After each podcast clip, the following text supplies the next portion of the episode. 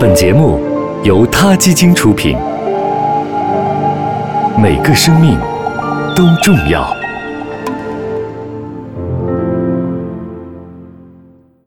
欢迎收听今天的他 Radio，获取每天最新节目推送，请关注他 Radio 微信公众号。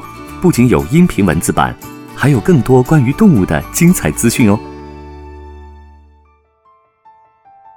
他基金的理事长张悦女士最近做客北京电视台的《北京客》节目，专门谈到了保护大象的问题。我们在上期节目当中节选了《北京客》节目的部分内容。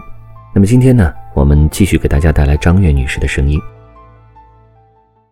我在肯尼亚的安莫塞利那个自然保护区，嗯，在那儿有做大象保护和研究的学者，他们会给那儿的大象，那片草原上的大象每一只都有名字。你知道一千五百头大象啊，他们都起了名字，好有爱啊每一头他们都认识。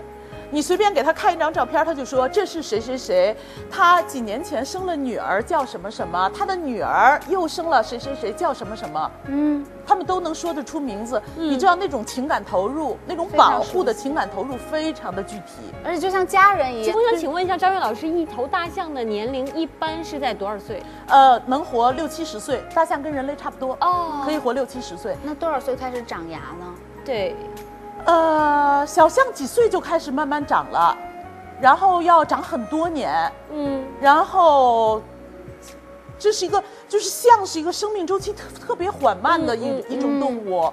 就是它们几岁开始长，然后长长长长长，小象的牙是很小的，嗯，呃，然后到成年象之后就长成了一副特别大的牙，然后然后对我们有一个越来越大。对，就会越来越大。然后当越来越大的时候，就会给它招来灾难。嗯以往呢，人们还为了要大一点的象牙，他们杀成年象。嗯，后来就不择手段了，就什么都要。我我去看那个伐木的那个走私象牙，有特别小的小象牙，嗯，那个小象牙意味着是娃娃，小象娃娃的，就是这样也杀了。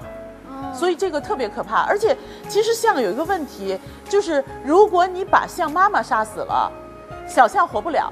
你别以为把大的杀死了，孩子就可以自己长大，不可能的。象活不了了？是因为小象呢，其实小象比人类的 baby 还难养。就刚才我说哈，它它光吃母乳至少要吃三年，嗯，然后呢，它的婴儿期就有三年之长。对它，我我去过小象孤儿院看他们哈，他们也很想吃点别的饭，他们想吃点大人的饭，然后他们就捡了一些树枝，企图把树枝给吃进去，但是他们吃不进去。就是那个树枝横着竖着，怎么掰怎么咬，它都吃不进去，它不会，哦它只会吃奶。最后就是变成了工作人员拿一个这么大的奶瓶儿出来喂，就只能这样，他们只会这样，一直要整要这样到，呃，有的时候要超过三岁，就身体不好的小象要超过三岁还要吃母乳，可能要吃到五岁那样。然后呢，皮肤还很娇嫩，不能晒太阳。得抹太阳一晒，你知道非洲的太阳也很得抹防晒哈真真的 防晒没用，他们一定要藏在大象妈妈的肚子底下。哦你要看那个非洲原野上的大象走路的时候，上边有一头大象，肚子底下走着一头小象像一个套有啊像一个套娃一样，就跟套娃似的，真的就像套娃很。可爱。因为小象后背一晒就会烤焦，要不然的话就晒坏了，它活不了。所以小象特别难活。嗯，如果你要是为了获取象牙把大象杀死，就意味着同时杀死小象。哎，我问一个非常业余的问题，可能您会不不高兴，也会，呃，质疑我们会为什么会有这种观点？因为作为一个非常业余的动保的这这样一个群众来说，很多人会问，为什么象牙就是会有那么多偷猎的人？没有，就是有没有什么合法的途径得到，或者说这个合法的途径是不是也有一些弊端？嗯，是这样，就是原本呀，你知道大象也会有一些自然死亡，死亡了之后它的象牙就脱落了。嗯像这样的象牙呢，其实它是正常的来源哈。嗯那么这个世界上也存在着一些正常的象牙，就是非屠杀得来的象牙。嗯，但是这部分的象牙的存量特别特别的少。嗯，你想它的它的生命周期是六七十年，它得你得等多少年才能捡到一副就是自然死亡的大象的象牙呀？嗯所以这部分存量特别小。那么也有，所以后来呢，全世界有一个共同的，就是保护野生动物叫 CITES，就是濒危野生动植物保护这样的一个组织。嗯这个组织呢，就把这些全世界库存的合法象牙分了分。就是给各个国家都分一点儿，给你们一点儿配额啊。比如说你你你给给你二十吨啊，这些算合法的，给你多少？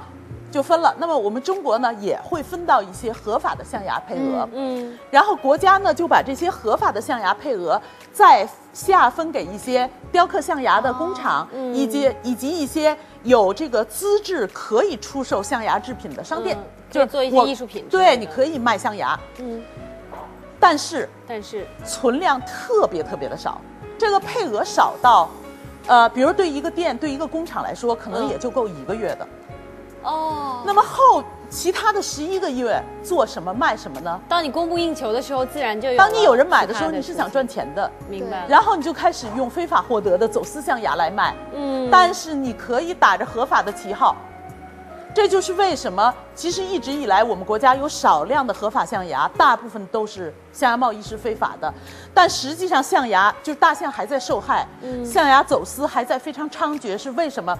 是有很多人都打着合法象牙的旗号卖非法象牙，所以包括很多店，他们根本没有合法象牙资质，就是一个古玩城，你就可以找到二三十家卖这个合法象牙的店，不可能。哦，全中国没有这么多店，不可能在一个古玩城里就有几十家，所以其实他们是假的，他们打着合法的旗号卖非法的东西。所以您说这又像另外一个恶性循环，因为有有配额，可是它少，所以它贵，嗯所以因为它贵，所以它就更吸引很多人去做一些非法的事情。这就是刺激市场，这就是为什么最近习近平主席在美国访问的时候，跟奥巴马总统两个人互相约定，嗯，要把分别把我们两个国家的象牙的贸易都就是全面非法化，就是我们不再有合法象牙了。就是即使有，我想以后如果还存在合法象牙的话，那个是古董，就是比如说某些老家具上，嗯上边镶着一块儿。不再出现新的。但是那些是那是老古董，嗯那个就算了，不说了了。但是所有新的象牙制品，我们不分什么怎么来的了，嗯一概不卖了，就是嗯不再刺激这个市场了。明白了，张悦女士讲小象的故事和非法象牙贸易的现状，就先到这儿了。下期节目里，张悦女士会介绍她在内罗毕遇到的一位有趣的中国小伙子。他曾以港商密斯特里的身份和乌干达象牙走私犯周旋，并且参与抓捕走私犯的行动。想知道这位中国小伙子身体力行在非洲保护大象的故事，请继续收听《他 Radio》下期的节目。再见。他 Radio，中国大陆第一家动物保护公益电台。在这里，我们讲述动物的喜怒哀乐，尊重生命，善待动物。他的世界，因你而不同。